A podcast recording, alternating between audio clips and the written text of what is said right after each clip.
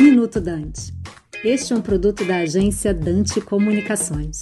Aqui é o Pedro Teixeira, vice-presidente da Ternium, falando para o Minuto Dante. O assunto de hoje é sobre a aprovação da nova lei do gás pelo Congresso Nacional. Como representante da indústria nacional, nossa expectativa é enorme com esse avanço regulatório que permitirá um aumento efetivo na concorrência em vários segmentos da indústria do gás: exploração, transporte, comercialização, processamento e consumo livre desse importante combustível. Com as perspectivas de grande produção de gás natural associada à exploração do pré-sal, é fundamental que esse gás venha para a costa brasileira e promova o aumento da competitividade da indústria nacional. Além da esperada redução de custos, o gás natural será o combustível de transição para uma economia de menor intensidade de emissão de gases de efeito estufa. Com regras claras e alinhadas às melhores práticas internacionais, espera-se que a segurança jurídica viabilize novos investimentos e proporcione a geração de milhares de novos empregos no Brasil.